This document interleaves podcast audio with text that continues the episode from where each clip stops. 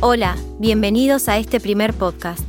El objetivo es pensar la complejidad del concepto de persona humana.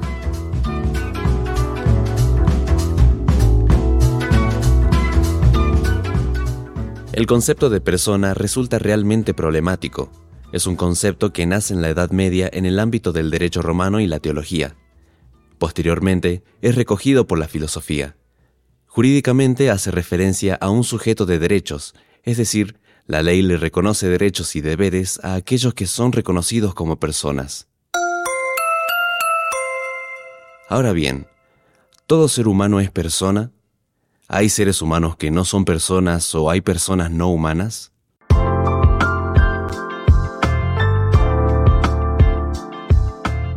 Dejando de lado a aquellas personas jurídicas que se constituyen mediante un acto jurídico a través de una escritura pública presentada ante una autoridad del Estado, vamos a pensar ahora la situación de los seres humanos y por qué no de los animales.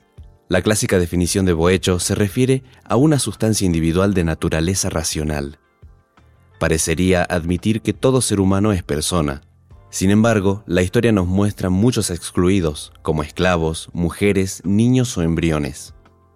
Otros, como Peter Singer, plantean la capacidad de sentir placer y dolor. Para él, habría personas humanas y personas no humanas, como así también humanos que no son personas.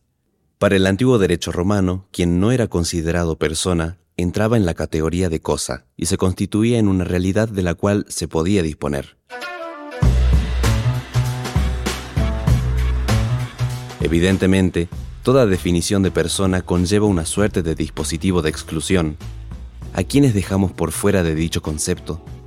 ¿Quiénes son los excluidos, aquellos que quedan al margen del derecho? Quizás la solución no pase por plantear nuevas definiciones o por dejar de definir.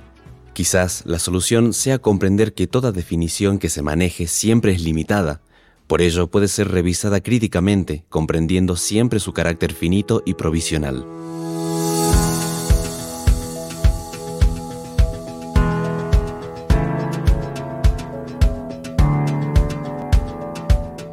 En resumen, el concepto de persona resulta problemático ya que implica exclusión y limitaciones.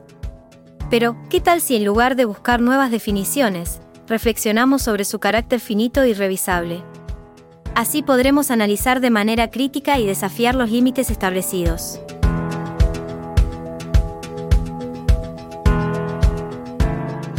Esto fue todo por hoy.